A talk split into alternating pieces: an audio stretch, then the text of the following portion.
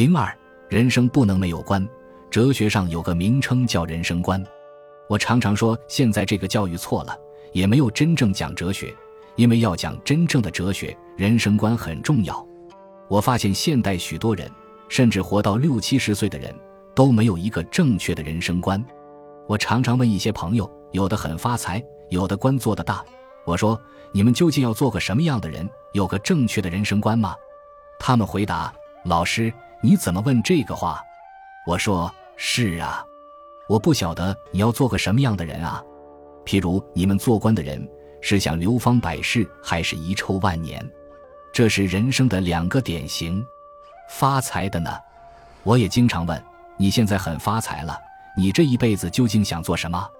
可是我接触到的发财的朋友。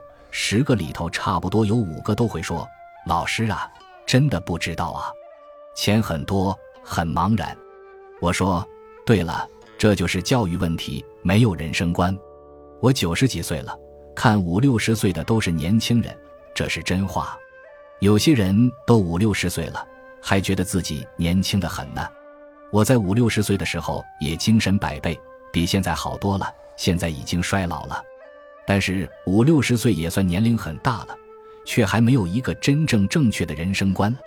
换一句话说，看到现在我们国内十几亿人口，全世界七十多亿人口，真正懂得人生、理解自己人生目的与价值的，有多少人呢？这是一个大问题，也就是教育的问题。我二十三岁时，中国正在跟日本打仗，四川大学请我去演讲，我问讲什么？总有一个题目吧，有个同学提出来，那就讲人生的目的。我说这就是一个问题，先解决逻辑上命题的问题，就是题目的中心。什么叫目的？譬如像我们现在出门上街买衣服，目标是服装店，这是一个目的。请问人从娘肚子里被生出来，谁带来了一个目的啊？现在有人讲人生以享受为目的，这也是一种目的。民国初年，孙中山领导全民思想，说人生以服务为目的。当年孙先生，我们习惯叫孙总理。提到孙总理，谁敢批评啊？我很大胆，我说孙总理说人生以服务为目的也不对。谁从娘胎里出来就说自己是来服务的呀？没有吧？所谓人生以享受为目的，以服务为目的，不管以什么为目的。都是后来的人读了一点书，自己乱加上的。我说你们叫我讲的这个题目本身命题错误，这个题目不成立。但是你们已经提出来要我讲人生的目的，那我说说第二个道理。在逻辑上，这个命题本身已经有答案，答案就是人生以人生为目的。说到人生以人生为目的，现在许多人都搞不清楚了。那么人活着，生命的价值是什么？这也是个问题。前文提过的，一个人做官是想流芳百世，还是遗臭万年？这句话不是我讲的，是晋朝一个大英雄桓温讲的。这样一个大人物，他要造反，人家劝他，他说：“人生不流芳百世，就遗臭万年，就算给人家骂一万年也可以呀。”他要做一代英雄，这是他的人生价值观。历史上有这么一个人，公然讲出了他的人生目的。讲到人生的价值，我现在年纪大了，一半是开玩笑，一半是真话。我说人生是莫名其妙的生来，我们都是莫名其妙的生来，父母也莫名其妙的生我们，然后无可奈何的活着，不知所以然的死掉。这样活一辈子的人，不是很滑稽吗？自己没有建立一个人生观，自己没有中心思想，就会受环境转变的影响。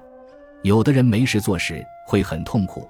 就是因为自己没有中心思想的修养，如果自己有中心思想而退休闲居就没有关系，否则的话，闲居时就很可怜。譬如穷与不穷也是很妙的，有些境界是需要修养才能达到的，这也是中国文化与西方文化的不同点之一。古代历史上这类人有很多，比如明朝一位名士是大画家，诗文也非常好。穷得不得了，第二天没有米下锅了。前一天晚上还坐在树下赏月吟诗，夫人唠叨他：“明都没米下锅了，还作诗。”他看看天上的月亮，说：“时间距明天早晨还有好几个时辰里。明天的事明天管，现在还是看月亮吧。风景太好了，这是文人的修养。但是这种文人修养的胸襟气度又谈何容易？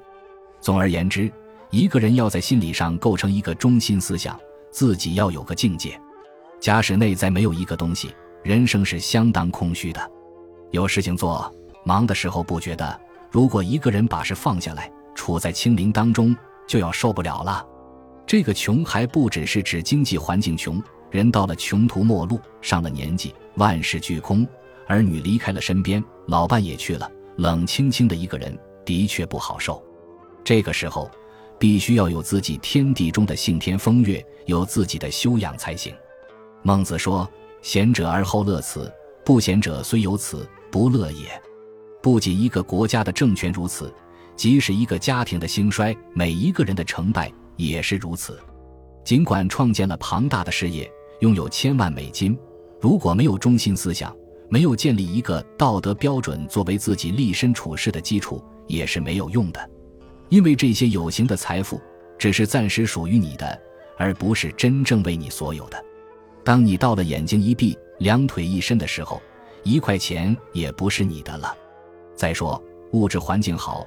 是不是就一定能够快乐？这是一个观念问题，并不是绝对的。固然，物质环境的好坏可以影响到人的心情与思想，但拥有高度精神修养的人，能够以自己的心去改变环境。如孔子说：“颜回贤哉，回也！一箪食，一瓢饮，在陋巷，人不堪其忧，回也不改其乐。贤哉，回也！”他自己有自己的天地，并不因为物质环境的不同而有所改变。如果没有中心思想，没有立身处世的道德标准和精神的修养，纵然有再多的财富、再好的物质环境，他在心理上也是不会快乐的。选自念一世纪初的前言后语，《论语别裁》，孟子旁通。